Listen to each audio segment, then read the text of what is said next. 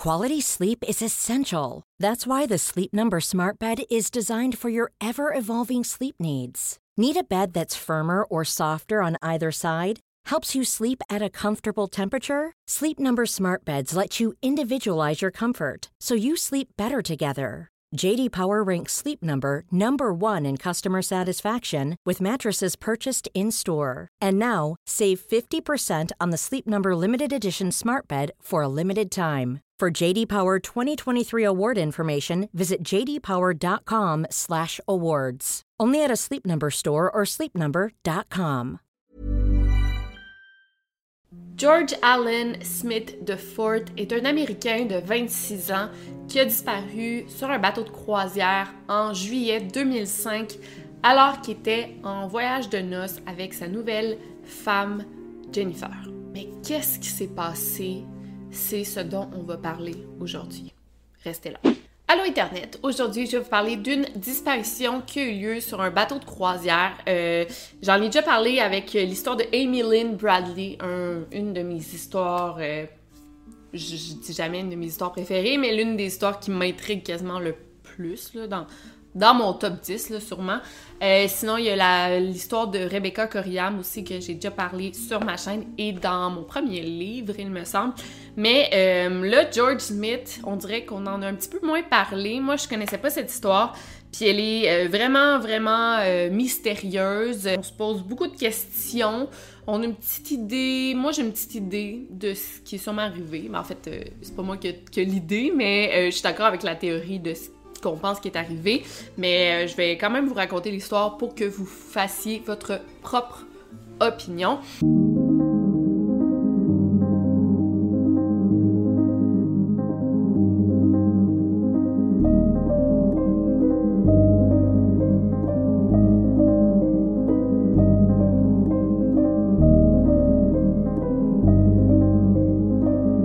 Vous écoutez le podcast Over and Out.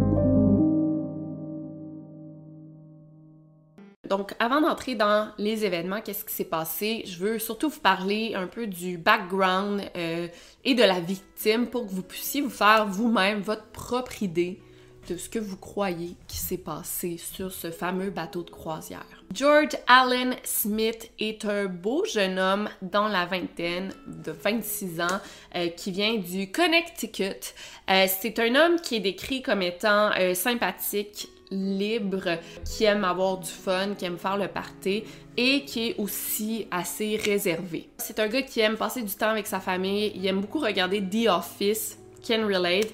Euh, normalement, c'est un technicien en informatique, c'est sa job, mais tout récemment, il venait juste de démissionner de son emploi. Il était vraiment écœuré de faire du 9 à 5 et il a décidé de se joindre à l'entreprise familiale. En fait, son père, il a un commerce de un liquor store, un magasin pour vendre de l'alcool, fait qu'il a décidé de se joindre à l'entreprise familiale et de travailler au liquor store de son père. Il était sûrement propriétaire également du magasin. C'est en 2002 que George et Jennifer Haggles se sont rencontrés euh, pendant un week-end que George avait loué une maison dans le Rhode Island. Il avait loué une maison avec des amis, puis c'est comme ça qu'ils se sont rencontrés. Et honnêtement, leur relation a vraiment évolué rapidement. Moi, je pense que quand tu le sais, tu le sais. Puis ça a été le cas pour Jennifer et euh, George. Euh, ça a été comme le coup de foudre instantané et tout a déboulé très vite. Jennifer, c'est une belle blonde dans la vingtaine euh, qui était en train de faire son master, sa maîtrise au, moment où ils se sont rencontrés. Et au moment des faits, elle allait tout juste entamer un nouvel emploi comme professeur. Et quand je vous dis que tout allait assez vite dans leur relation, après seulement quelques semaines après leur rencontre, euh, Jennifer et George ont emménagé ensemble. Euh, ça a été sérieux super vite. Ils étaient toujours, toujours ensemble, les deux là, collés là, un sur l'autre. Ensemble, un passe-temps qu'ils faisaient, c'était de cuisiner, en particulier faire du barbecue. Et seulement trois ans après leur rencontre, ils ont décidé de se marier en juin 2005. Là, ça a été un super gros mariage avec tous leurs proches. Et dès le lendemain, euh, ils partaient en lune de miel. Donc, leur voyage de noces était à bord d'un bateau de croisière, le Brilliance of the Sea de Royal Caribbean International Cruise. Et c'est les parents de George qui ont vraiment incité le couple à faire une croisière parce que eux-mêmes en avaient fait à plusieurs reprises, ils avaient adoré. Puis Puis on dit au couple, vous devriez vraiment faire ça en lune de miel, vous allez vraiment passer un bon moment. Donc c'est le 29 euh, juin que George et Jennifer ont embarqué dans le bateau de croisière qui était situé à Barcelone en Espagne et durant leur croisière, ils allaient faire plusieurs arrêts, notamment en Grèce, en Turquie et en Italie. Personnellement, j'ai jamais fait de croisière. Euh, c'est vraiment quelque chose qui m'intéresse. Mais on dirait que depuis la COVID, je sais pas pour vous, mais j'ai moins le goût. Mais je trouve ça quand même intriguant, tout le principe de la croisière. Puis aussi, euh, ben, ça m'intéresse toujours de lire là-dessus. Euh, je vais vous dire des fun facts. Donc, le Brilliance of the Sea est l'un des 19 navires du Royal Caribbean International Cruise. Puis c'est vraiment l'un des plus gros navires euh, dans la gamme de navires de cette compagnie-là. Euh, à l'intérieur, il y a un casino, une discothèque, des restaurants et trois piscines. En été, il fait des croisières plutôt en Europe. L'hiver, il en fait dans les Caraïbes. Il y a 850 employés à bord et il peut contenir jusqu'à 2500 passagers. Donc ça semble vraiment, vraiment gros, ça semble assez luxueux. Bref, c'est vraiment le genre de voyage parfait pour des nouveaux mariés. Du moins, c'est ce qu'on croyait. Donc, je vais parler un peu de la croisière, comment ça a eu lieu, comment ça s'est déroulé. Euh, George et Jennifer logeaient dans la chambre 90-62. C'est une petite chambre très très étroite. Euh, il y a un canapé, il y a une petite salle de bain, un lit et un balcon avec vue sur l'océan, bien entendu. Sérieux, le couple euh, passait vraiment du bon temps, ou du moins c'est ce qu'on peut voir sur leurs photos. Ils ont l'air de s'amuser, d'être en amour, d'être bien ensemble. La première journée de la croisière, ils sont arrêtés euh, dans la ville de euh, Villefranche-sur-Mer en France où euh, ils ont pu visiter toute la journée et le soir, ils ont vraiment fait le party, le couple ensemble, ou du moins c'est ce que le voisin de chambre des Smith, George Smith et Jennifer, ont entendu. Apparemment qu'il y aurait eu du bruit de party, de fête jusqu'à 3h30 du matin. En même temps, c'est leur lune de miel, good for them. sais, si t'es capable de faire le party, faire la fête avec ton mari, je pense que t'as gagné dans la vie. il était en amour, il était heureux, puis tant mieux s'ils veulent se coucher à 3h30 du matin, c'est dans leur chambre. Mais le voisin a tout de même fait une plainte auprès de la réception, et la réception lui a répondu ben écoute si ça réarrive rappelle-nous on va gérer ça mais là faire une plainte le lendemain matin il n'y avait pas grand chose à faire. La troisième journée de la croisière le navire s'est accosté à Florence en Italie. Encore une fois le couple est sorti du bateau ils ont visité la ville euh, ils ont vraiment aimé et ils ont rencontré un jeune homme dans la vingtaine aussi de la Californie un certain Josh Askin avec qui ils se sont tout de suite bien entendus. Et d'ailleurs c'était pas la première personne que le couple rencontrait à bord du bateau et qu'il se faisait ami avec, avec eux, avec lui. Encore là, c'est des jeunes dans vingtaine. Tu passes plusieurs semaines, plusieurs jours à bord d'un bateau, c'est normal que tu vas te faire des amis, des connaissances. C'est comme euh, pour les Québécois, on va souvent dans des hôtels tout inclus. Euh, une semaine dans un hôtel tout inclus, souvent tu vas te faire des amis, euh, des Américains, des Québécois, tu vas rencontrer du monde, puis ça fait un peu partie du voyage. C'est super le fun, puis tu rencontres du monde de, de partout dans le monde, du monde de d'autres villes. Bref, c'est ce qui est arrivé avec eux. Le quatrième jour, soit le 4 juillet, le bateau s'est maintenant accosté à Mykonos, une île grecque assez connue.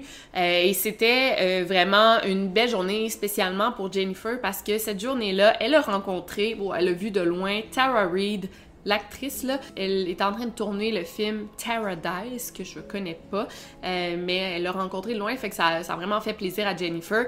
Et George, euh, quand il a parlé à sa famille, lui a dit que Mykonos c'était vraiment euh, son endroit préféré du voyage. À ce stade-ci, le couple est à la moitié de leur croisière, donc quatrième jour, et c'est la veille de la disparition de George. Le soir, George et Jennifer avaient un souper romantique de prévu euh, sur le bateau.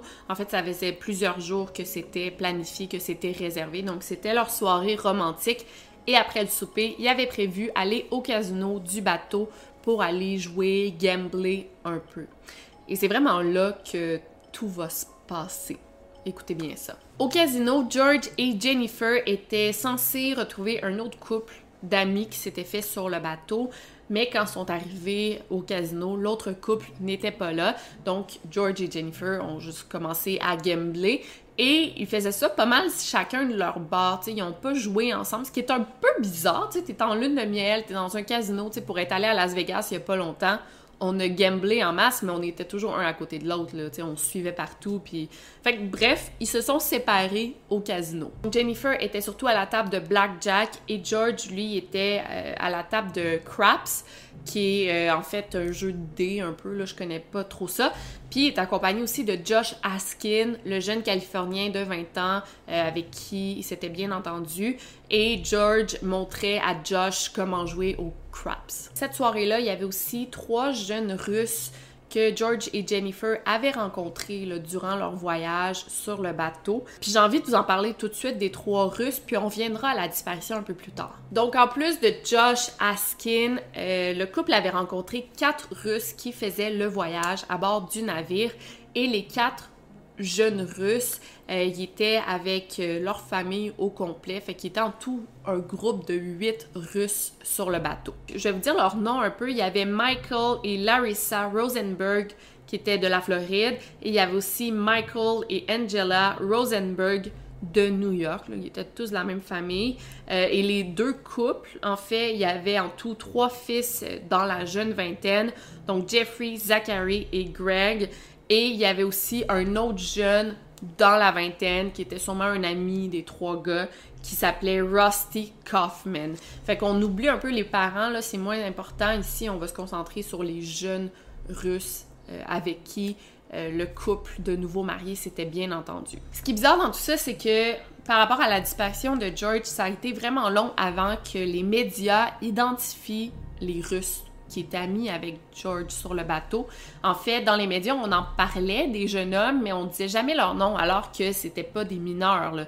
Ils auraient très bien pu le dire leur nom, mais j'imagine qu'ils n'étaient pas suspects ou bref, quand même une politique de confidentialité. Mais ça a été long avant qu'on sache le nom des Russes.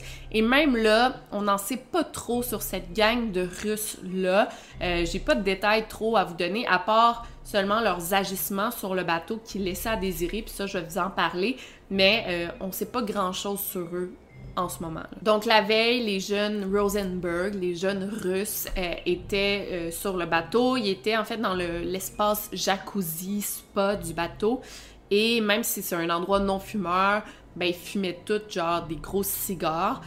Puis il y a comme un gardien de sécurité qui serait venu euh, les avertir, leur dire qu'ils pouvaient pas fumer et les jeunes Russes auraient juste complètement insulté le gardien de sécurité, ils auraient ri de lui et ils auraient continué à fumer le cigare alors que c'était interdit. Fait que vous voyez un peu le genre, c'est un peu irrespectueux, euh, mais bon. D'ailleurs, le lendemain, il y a euh, Michael et Larissa Rosenberg, les parents, qui ont été aperçus dans le bureau du directeur ou du capitaine du navire, là, puis se sont fait dire que leur fils agissait un peu contre les règles de bonne conduite du bateau et les parents ont tout simplement dit que ça n'allait plus se reproduire et qu'ils allaient parler à leur fils. Donc on va revenir à la veille de la disparition de George alors que le navire était en route pour la Turquie. Donc on a George qui joue avec Josh au dé et on a Jennifer qui est à la table de blackjack et dans le casino, il y a aussi trois Russes dont Et selon Josh, quand on l'a interrogé par rapport aux événements, il dit que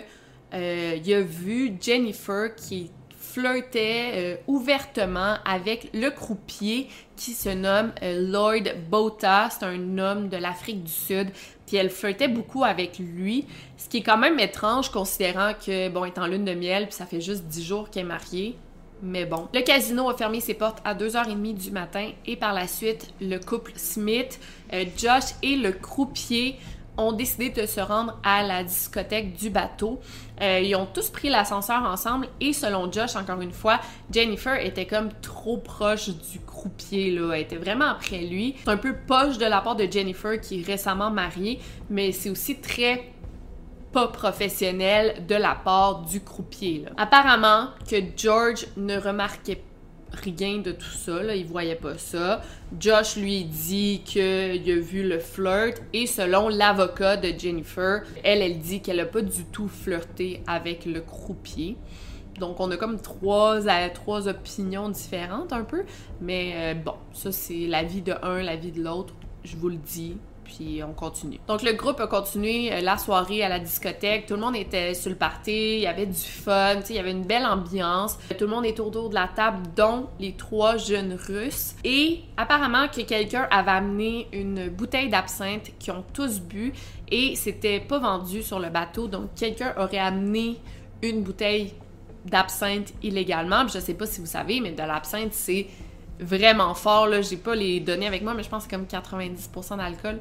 Peut-être pas, mais c'est un haut pourcentage d'alcool, plus fort que euh, l'alcool moyen. Fait que ça n'a pas été long que et George et Jennifer étaient très très sous. En fait, tout le monde était sous dont George et Jennifer. Toujours selon George Askin, euh, Jennifer ben, était saoule, puis elle continuait à flirter avec le croupier, mais non seulement avec lui, mais aussi avec euh, plein d'autres hommes dans le bar. Puis là, à ce stade-ci, apparemment que George s'en serait rendu compte et se serait fâché contre Jennifer. Et là, il y aurait eu une dispute qui aurait éclaté dans le couple. Il y a six témoins dans le bar qui auraient vu le couple se disputer, donc le groupe qui était là, plus deux autres témoins qui auraient vu euh, George et Jennifer se crier après. Et à un moment, Jennifer aurait juste donné un coup de pied euh, dans les testicules de son mari et aurait ensuite quitté le bar. Fait que c'était pas une petite dispute, là, c'était quand même une, une chicane explosive. Fait qu'elle aurait quitté le bar et selon certains, le croupier l'aurait suivi. Mais ça, l'histoire du croupier, c'est vraiment pas ça. Lui, il dit qu'il l'a pas suivi. Il y a un autre témoin dans le bar qui dit que c'est pas vrai, que le croupier a quitté seul le bar à 3h15 du matin. Donc, avant que Jennifer quitte le bar, et euh, quand on a demandé à Jennifer sa version des faits, si elle a quitté avec euh, l'homme, le croupier, là, je dis le croupier, il y a un nom, Lloyd, là, mais si elle a quitté avec Lloyd, ben, elle dit qu'elle se rappelle de rien parce qu'elle était tellement saoule, elle a fait un blackout, fait qu'elle n'a pas vraiment de souvenir de cette soirée-là. Hmm. La discothèque a fermé à 3h30 du matin et euh, George y était tellement sous qu'il y avait la difficulté à marcher. Là. les trois Russes et Josh ont même dû aller le porter à sa chambre. En arrivant à la chambre, Jennifer n'était pas là. Fait que George s'est un peu inquiété, puis il voulait partir à sa, recherche. Fait qu'il s'est comme juste changé de t-shirt. Et accompagné des trois Russes et de Josh, il serait parti à la recherche de Jennifer dans le bateau. Il serait allé voir dans le genre de solarium où il y a les jacuzzi. Euh, et c'est vraiment l'endroit que les jeunes se réunissaient. C'était comme ouvert jusqu'à très très tard euh, ou euh, peut-être même toute la nuit, mais c'était possible que Jennifer aille là, sont allés voir, elle était pas là. Ensuite, les gars ont décidé d'aller reconduire George à nouveau dans sa chambre. Euh, à ce stade-ci, il est 4h02 du matin et on sait l'heure exacte parce que le système de clés des portes de chambre, il est euh, sécurisé. Fait qu'on peut savoir quand quelqu'un entre dans la chambre, on a vraiment l'heure exacte qui est rentrée.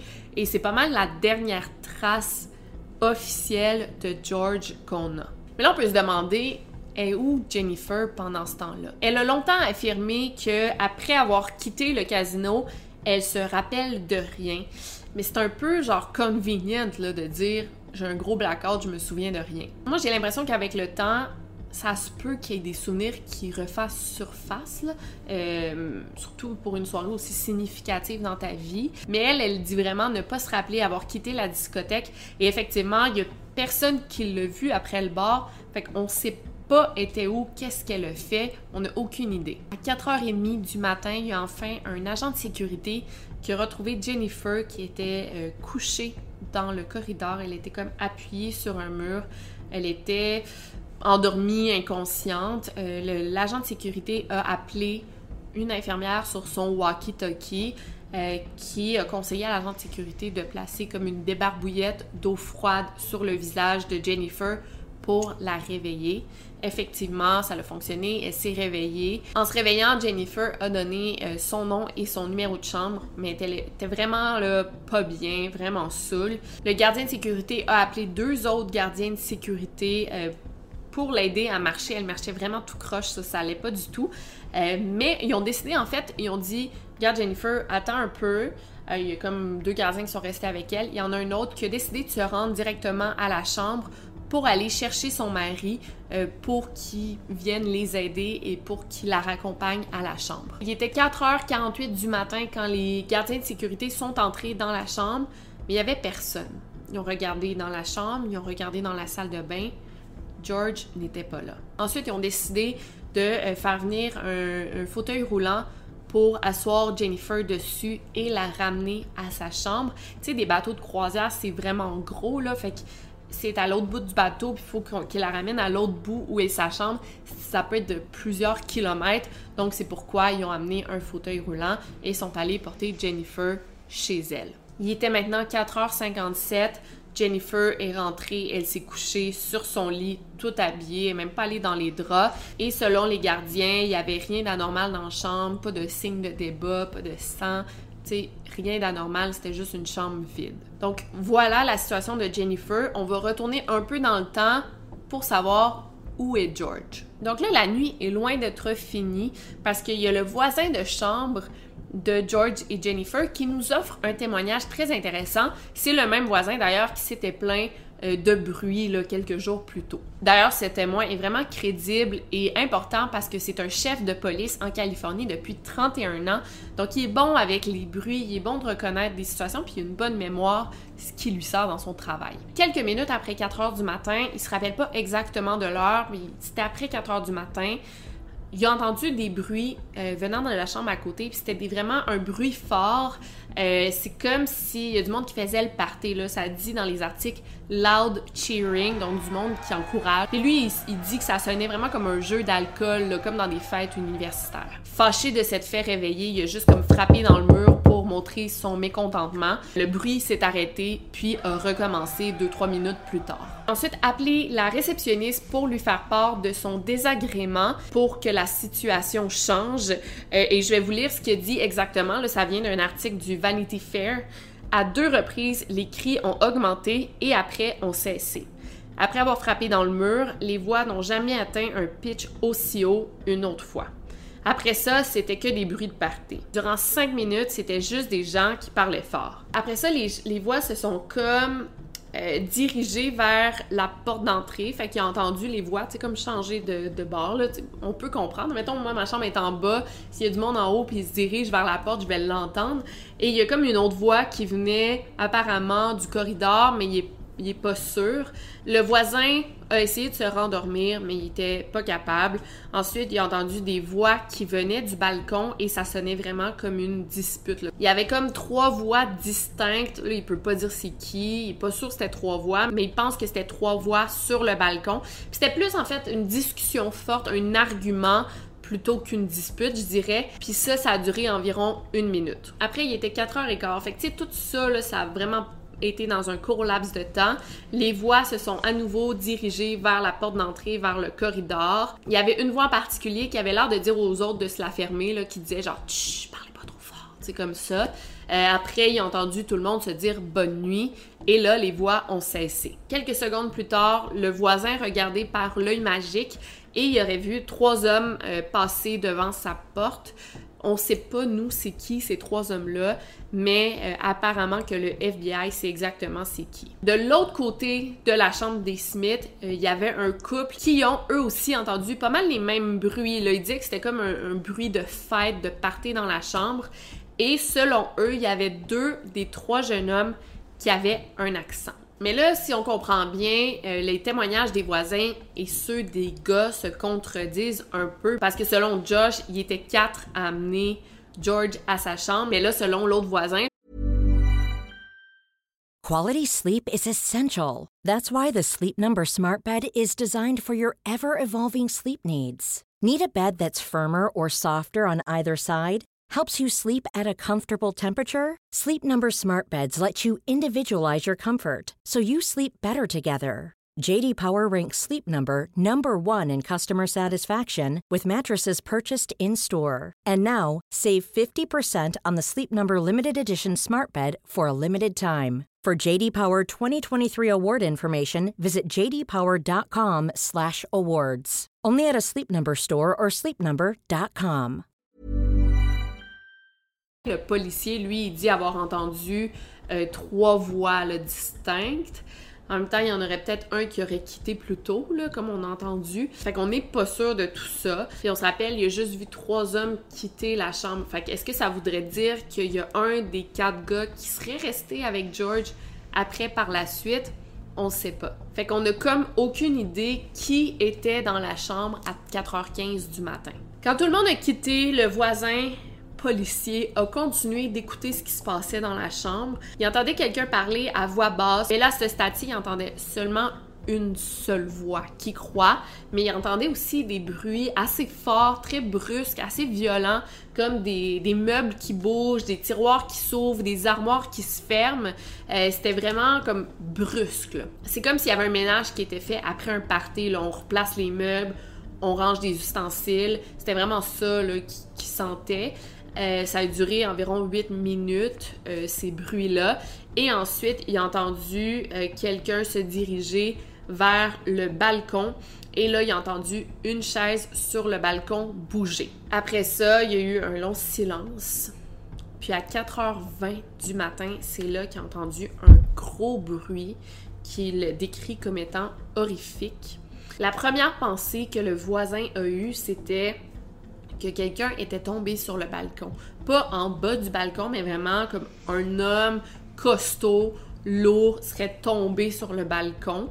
Puis après, il s'est dit peut-être que ils comme, il y a quelqu'un qui a lancé euh, un meuble par le balcon, genre un sofa. C'était lourd comme ça, un bruit de meuble, une personne lourde. Puis après ça, ce fut le silence complet. Pas de cris, pas de personne qui parle, rien. Trois, quatre minutes plus tard, il y a deux agents de sécurité qui sont passés devant la porte de la chambre des Smith à cause de la plainte de bruit plus tôt. Mais là, il n'y avait plus aucun bruit. ils se sont juste placés devant la porte. Ils ont attendu devant la porte. Il n'y avait aucun bruit. Donc, ils sont repartis. Et après ça, c'était le silence total. Donc, le voisin, le policier, s'est finalement rendormi. D'ailleurs, après le départ des deux gardiens de sécurité, 15 minutes plus tard, il y a les deux gardiens de sécurité qui sont arrivés, ceux qui étaient accompagnés de Jen, mais là, il était seul, il venait voir si George était dans la chambre pour la, le ramener avec Jen. Je ne sais pas si vous suivez ça. Il y avait personne dans la chambre, ils sont repartis pour aller chercher Jennifer en fauteuil roulant. Donc, Jennifer a dormi environ trois heures cette nuit-là. Euh, tu sais, si t'es saoul, tu dors pas bien. Elle s'est réveillée à 8 heures du matin. George n'était pas là, il était pas dans son lit. Puis là, c'est vraiment bizarre parce qu'elle s'est pas inquiétée, elle s'est pas posé de questions. Il est où mon mari? Hey, moi, là, mon mari rentre pas coucher puis j'ai pas de nouvelles crois-moi que je vais être très, très, très inquiète, là, puis je vais me poser des questions. Mais là, elle se réveille, son mari est pas là, mais apparemment que c'était pas la première fois durant leur lune de miel que George rentrait pas couché. Euh, ce qui est vraiment bizarre d'entendre ça parce que, crève, t'es en lune de miel, mais semble que tu passes les nuits avec ton mari, mais là, elle, elle s'est pas inquiétée parce que c'était pas la première fois qu'il faisait ça. Ce matin-là, le couple avait prévu un massage de couple à 8h30 du matin. Donc Jennifer s'est présentée à son rendez-vous. Son mari ne s'est pas présenté. Elle s'est pas inquiétée du tout. Elle est juste allée se faire faire son massage. C'est tout. À ce stade-ci, ça fait plus de 4 heures que George Smith a disparu. Mais en même temps, là, on philosophe ensemble, mais c'est un couple de 25 puis 26 ans, nouvellement mariés. Ça a l'air d'être un couple de party, du moins c'est comme ça qu'ils ont décrit George, puis on le voit un peu dans leur attitude sur le bateau, ce qui est vraiment correct. à 25-26 ans, tu fais le party, puis c'est peut-être un couple de même, tu sais, qui sont quand même relax, ils rentrent pas coucher, ils font le party, puis ils se posent pas trop de questions. Fait que c'est peut-être pour ça aussi que Jennifer s'est pas inquiétée. Là, je joue vraiment l'avocat du diable parce que moi, j'aurais une réaction complètement différente.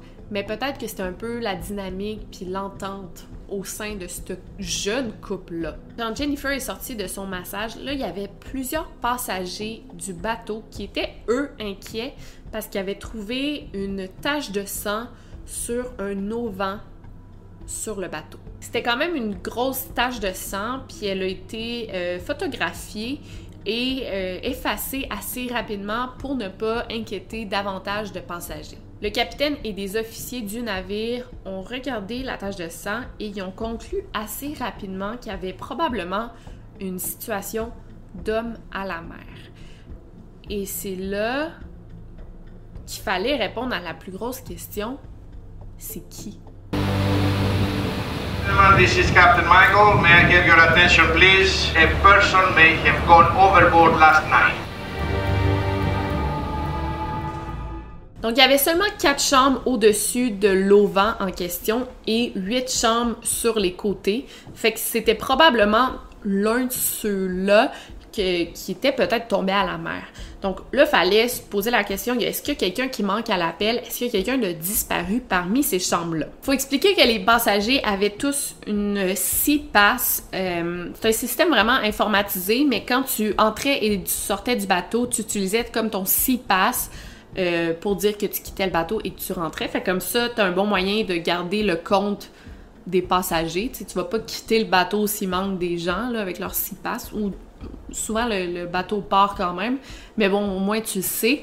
Fait que cette journée-là, tout le monde avait quitté le bateau, tout le monde était sorti du bateau, sauf un couple de la chambre visée, les Smith. Donc, il y a un appel qui a été fait à l'intercom pour demander à George et Jennifer Smith de se rendre à la réception. Il y a une employée à bord du bateau qui a entendu l'appel et elle a contacté le capitaine pour dire qu'elle était justement en train de faire un massage à Jennifer Smith. Immédiatement, il y a trois officiers qui sont allés la rejoindre et c'est là que Jennifer a dit qu'elle avait aucune idée d'où se trouvait son mari. C'est là que les officiers ont expliqué la situation à Jennifer en lui disant qu'ils croyaient que peut-être que George était tombé à la mer. Donc là, je vais vous dire un peu dans quel état Jennifer a reçu la nouvelle. Euh, il y a une infirmière qui était là sur les lieux quand Jennifer a reçu euh, la nouvelle, justement. Et je vais vous le dire mot pour mot ce qu'elle a dit. Elle était comme une zombie. Elle était juste désespérée. Elle avait un regard qui disait Aidez-moi. Elle pleurait. Elle semblait confuse. On a appelé le docteur pour s'assurer qu'elle était OK. Elle ne pouvait pas retourner à la chambre. Donc, on a trouvé une chambre de libre. Je l'ai amenée là.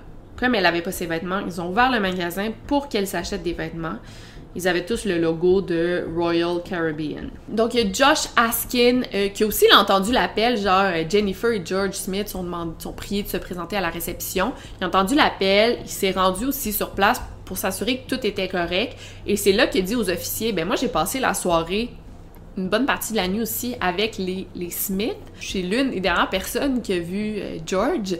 Et euh, Jennifer, ben, elle était en, genre de crise, elle était désespérée. Josh, lui, est accompagné de sa maman. Sa mère, elle, elle essayait de rassurer Jennifer comme une genre de figure maternelle. Et là, bien vite, Jennifer et Josh se sont fait sortir du bateau pour se faire interviewer par la police turque parce que là, le bateau s'était accosté en Turquie. La police turque est aussi embarquée à bord du navire pour fouiller la chambre des Smith. La chambre était un peu en bordel, mais c'était rien d'anormal. C'était comme juste un couple qui se laisse traîner, mais il n'y avait rien d'inquiétant. Dans la chambre, euh, ils ont remarqué qu'il y avait euh, des petites taches de sang microscopiques euh, dans les draps et sur une serviette. Mais c'était vraiment juste deux petites lignes. C'était pas assez de sang pour qu'on parle de quelqu'un qui s'est fait poignarder, qui s'est fait battre. Tu sais, c'était pas ça du tout, là. C'était des petites, petites, petites gouttelettes de sang. c'était pas quelque chose qui était caché. Tu sais, si on pense à ça, ben, s'il y avait eu un meurtre dans cette chambre-là, ben, premièrement, il y aurait eu beaucoup plus de sang. Et deuxièmement, ben, on se serait débarrassé de ces objets avec du sang, tu sais. T'as juste acheté ça par-dessus bord. C'est facile de se débarrasser des objets, des preuves, des pièces à conviction dans un meurtre. Fait qu'il aurait pu juste prendre ses draps et la serviette et s'en débarrasser. Moi, je me suis posé la question, peut-être qu'ils se sont débarrassés de plus de serviettes, plus de draps, puis ils ont oublié ces, ces draps-là, puis ces serviettes-là qui avaient pas beaucoup de sang. Mais en même temps, dans la chambre, il manquait pas d'items, il y avait pas de serviettes manquantes, pas de draps manquants. Un autre truc intéressant, c'est que la, la, chaise sur le balcon, en fait, il y avait deux chaises en métal. Il y avait une chaise qui était comme appuyée sur le balcon, mais dos à l'océan.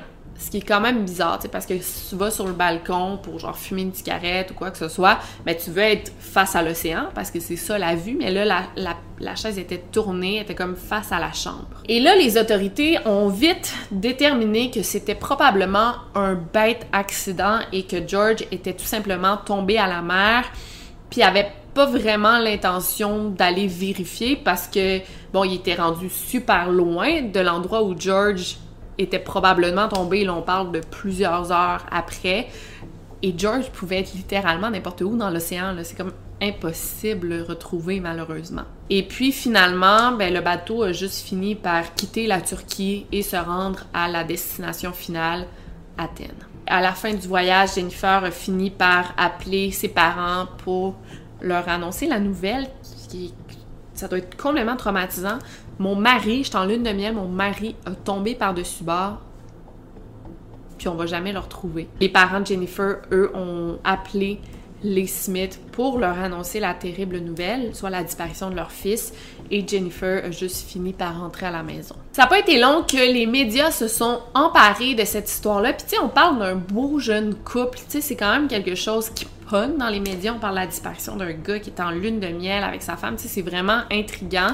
Euh, ça a été super médiatisé, mais euh, les, familles des Smith et de Jennifer, donc de George et de Jennifer, ils étaient quasiment hostiles avec les médias. Ils voulaient pas du tout parler et même ils avaient dit à tous leurs proches de ne pas répondre aux médias. Après quelques mois, ils ont fini par s'ouvrir un peu. Ils ont dit aux médias qu'ils n'avaient pas été bien traités par les employés du navire.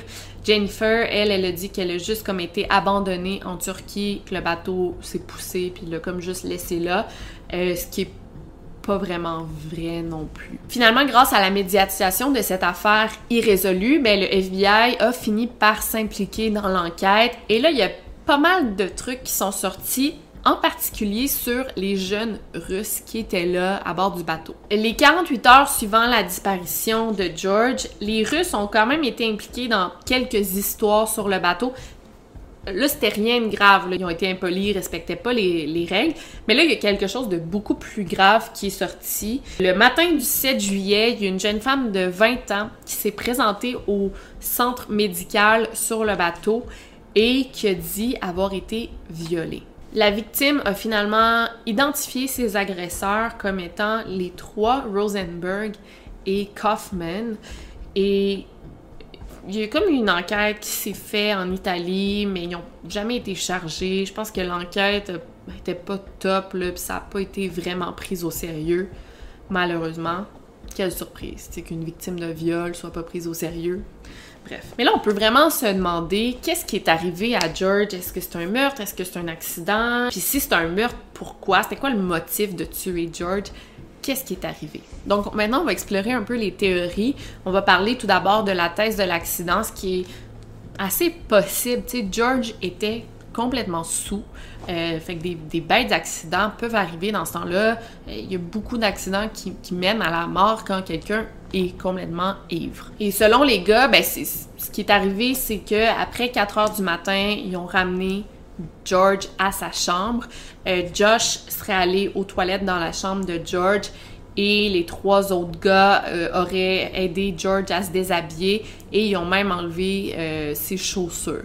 Puis après avoir mis George au lit, la gang de gars serait allée dans la chambre d'un des autres gars puis ce serait juste commandé comme du service aux chambres. Et apparemment que George, il aimait beaucoup fumer le cigare, fait qu'il avait l'habitude de sortir sur le balcon pour fumer le cigare. Fait tu sais, si on pense au témoignage du voisin, ça se peut que ça soit ça qui est arrivé. Tu sais, quand il entendait les tiroirs, c'était peut-être juste George qui cherchait des allumettes, cherchait son cigare. Puis après, il serait sorti sur le balcon pour fumer son cigare. Peut-être même qu'il était comme assis sur le bord du balcon. Tu t'es sous, tu prends des risques, tu penses pas trop, tu t'assois sur le bord du balcon. Et peut-être qu'il est tombé en bas du balcon, ce qui expliquerait ben, le sang euh, sur l'auvent, ce serait peut-être cogner la tête, tomber dans l'eau et se serait noyé. Tu sais, c'est vraiment pas impossible. Puis en plus, il y a l'un des voisins du bateau qui se rappelle que durant la nuit, genre il revenait à sa chambre ou quelque chose comme ça, il a senti une odeur de cigare qui provenait comme du dehors, là, près des balcons. D'ailleurs, le capitaine qui a visité la chambre de George, euh, il dit que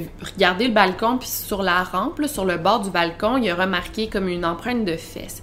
Puis tu sais, la nuit, euh, je sais pas, il y a beaucoup de vagues, plus de vagues que dans le jour parce qu'il fait plus froid peut-être. Mais en tout cas, il y a beaucoup de vagues, le bateau bouge beaucoup, fait que c'est pas impossible que George, déjà sous, il est sur le bord du balcon, ben ça se peut qu'il tombe avec le mouvement du bateau. Euh, c'est vraiment pas impossible comme théorie. Mais en même temps, euh, il y a plusieurs personnes qui ont vu la tache de sang et ils trouvent que ça ressemble à une empreinte de main, ce qui va me mener à la deuxième théorie, soit la théorie, l'hypothèse du meurtre. Est-ce qu'on peut penser que George aurait été victime d'un meurtre? Ben, c'est pas impossible non plus, et la famille de George Smith croit définitivement en cette théorie. Il y a quand même des trucs assez étranges euh, dans cette affaire. En 2010, on a eu accès au dossier euh, du Royal Caribbean par rapport à toute cette soirée, toute cette nuit-là. Et on a vérifié, et dans les chambres de, Josh et des trois Russes, il n'y a eu aucune commande aux chambres qui s'est fait, il n'y a aucun registre d'un service aux chambres qui a été fait. Alors pourquoi les gars diraient ça? C'est comme leur gros alibi. On s'est fait livrer de la bouffe à la chambre, mais en même temps, ils ont comme rien pour le prouver. Mais d'un autre côté, ben, il y a l'avocat de Josh qui dit que c'est peut-être juste une erreur dans le rapport ou quelque, une facture qui a été perdue, quelque chose qui a, qui a été oublié d'être poinçonné. Puis ça se peut aussi parce que ça arrive là, des fois euh, que je sais pas là, qu'une facture se perd dans le rapport, que ça a le mal été punché sur l'ordinateur ça peut arriver. Toujours en 2010, euh, il y a Greg Rosenberg euh, qui s'est fait arrêter et envoyé en prison pour du trafic de drogue d'oxycodone. Je dois vraiment pas le dire comme il faut. Mais euh, justement, à ce moment-là, il a été questionné sur la disparition de George Smith et lui, il dit qu'il serait incapable de tuer quelqu'un qui aurait vraiment pas le guts ou le, courage de faire ça. En 2012, il y a le New York Post euh, qui écrit un article et qui a affirmé que le dossier de la disparition de George Smith a été euh, transféré à la division du FBI qui s'occupe euh, des crimes en lien avec la mafia. Fait que ça, ça, ça parle beaucoup de où en est l'enquête ou qu'est-ce que croit le FBI par rapport à ça. T'sais, on parle pas de la division des homicides ou des disparitions. Là, je sais pas si ça fonctionne comme ça, mais là, on parle de la division de la mafia. Fait peut-être qu'ils ont des bonnes raisons de croire que le meurtre ou la disparition de George Smith ait un lien avec la mafia. Donc, ça nous amène quand même à une nouvelle hypothèse que peut-être que George Smith, en fait, euh, s'est fait cambrioler et que ça a mal tourné et ça s'est transformé en meurtre. Parce que si on y pense, et George et Jennifer étaient complètement sous, fait peut-être qu'ils se sont fait saouler et droguer par exprès pour qu'on prenne avantage d'eux, pour qu'on aille les cambrioler justement. Peut-être que tout ça c'était planifié. Tu sais, la bouteille d'absinthe qui venait pas du bar, sont tombés sous comme ça. Jennifer se rappelle de rien. En même temps, ben, il n'y a rien dans la chambre qui a été volé. Fait c'est difficile de parler d'un cambriolage. Mais d'un autre côté, on peut penser que George, qui avait l'air riche, et Jennifer aussi, peut-être qu'ils se vantaient qu'il avait de l'argent, peut-être qu'ils ont fait croire qu'il avait de l'argent, puis quand les, les, gars sont arrivés dans la chambre, se sont rendus compte qu'il n'y avait rien à voler, mais se sont comme juste débarrassés de George. Il y aurait un enregistrement vidéo qui se retrouve sur le téléphone cellulaire de l'un des Rosenberg et ben, on n'a pas accès à cette vidéo-là, mais apparemment que euh, les gars parlent de la disparition de George de sa mort et il en parle de manière vraiment irrespectueuse. Apparemment que même un gars dans la vidéo qu'on voit se lever debout, il bouge les épaules. Je vous l'avais dit que j'étais un gangster. C'est comme s'il voulait se vanter. Mais en même temps, là, on est en 2023, il n'y a jamais eu d'arrestation, puis ça veut rien dire. C'est peut-être des gars qui déconnent entre eux, puis ça veut pas dire que c'est des meurtriers non plus. Là, on va parler de la dernière théorie, et je suis sûre que vous avez tous et toutes pensé à cette théorie. Est-ce que Jennifer aurait pu tuer son mari suite à la dispute. Peut-être qu'il était vraiment fâché, elle l'a tué, puis elle s'est débarrassée de son corps. En 2007, euh, Jennifer a poursuivi la compagnie Royal Caribbean euh, pour le meurtre de son mari, euh, aussi pour pour dire qu'il ne s'était pas occupé d'elle. Et elle a gagné 1,1 million de dollars. Puis après ça, euh, après la poursuite, euh, la famille de George et Jennifer, ils ont juste complètement arrêté de se parler. Ils ont coupé les ponts parce que la famille de George était pas d'accord avec cette poursuite. En fait, ils étaient pas d'accord que Jennifer ait accepté 1,1 million de dollars, qui trouvent que c'était loin d'être suffisant. Il aurait peut-être aimé plus se battre. Puis Jennifer, peut-être qu'elle voulait faire de l'argent facilement, mais je pense pas que ça soit ça. Mais aussi, Jennifer a déjà dit dans les médias qu'elle, elle, croyait que son mari avait été victime d'un simple accident.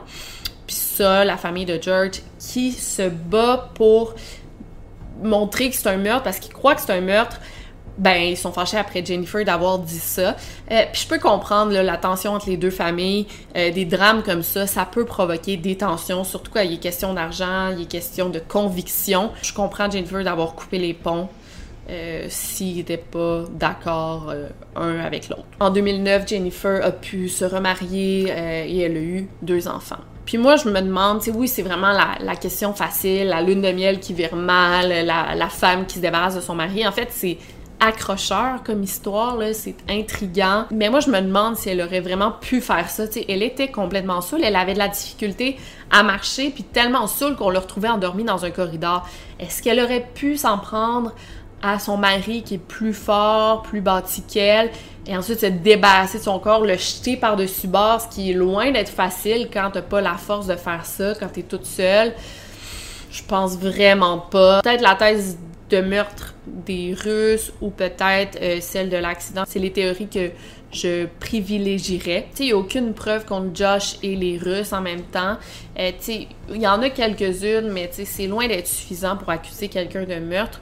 Fait que moi, j'aurais vraiment tendance à penser qu'il est tombé. Malheureusement, il était sous, il s'est assis sur la rambarde, là, je sais pas comment, sur la rampe du balcon, puis il est tombé moi, je pense que c'est ça. C'est extrêmement triste, c'est extrêmement tragique. Tellement une, théorie qui est simple, qui peut arriver malheureusement, qui est courante. Fait que moi, j'ai l'impression que c'est ça. Donc, en ce moment, il y a 10 000 qui est offert par la famille contre toute information permettant de retrouver ou de savoir qu'est-ce qui est arrivé à George. Moi, je veux savoir ce que vous en pensez. Parce que là, on a trois hypothèses. Jennifer, les Russes et Josh, ou euh, l'accident. Dites-moi dans les commentaires ce que vous en pensez. Et sinon, on se revoit la semaine prochaine pour une vidéo spéciale Halloween. Euh, je suis pas allée dans le paranormal. moi, je suis plus vraiment dans l'horreur. Je suis plus dans les histoires vraies que je veux raconter. C'est vraiment, ça va être vraiment une vidéo qui donne les frissons, selon moi. Là. Moi, ça m'a donné des, quasiment des cauchemars mais euh, je vais le faire en tout respect comme d'habitude. Et euh, ben, oubliez pas de vous abonner à ma chaîne, de liker, d'activer la petite cloche. Regardez encore si vous êtes abonné parce qu'il y en a qui se font désabonner par YouTube. il y en a plein qui m'ont écrit ça ou qui ont plus la notification quand je sors une vidéo. Fait qu'oubliez pas d'activer la petite cloche comme ça vous allez être sûr de savoir quand ma vidéo sort. Et euh, ben over and out.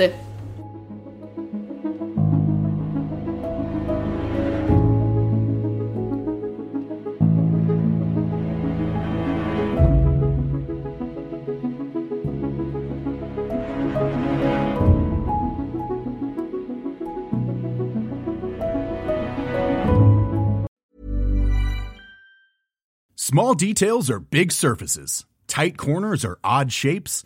Flat, rounded, textured, or tall. Whatever your next project, there's a spray paint pattern that's just right. Because Rust new Custom Spray 5 in 1 gives you control with five different spray patterns.